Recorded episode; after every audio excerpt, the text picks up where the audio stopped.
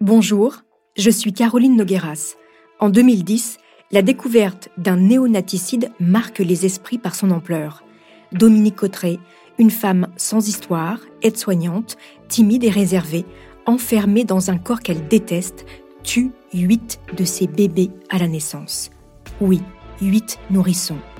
Au-delà du fait divers sordide, c'est l'histoire de cette femme que je vais vous raconter et une réalité sociétale peu connue. Alors rendez-vous ce jeudi pour la prochaine saison de Homicide.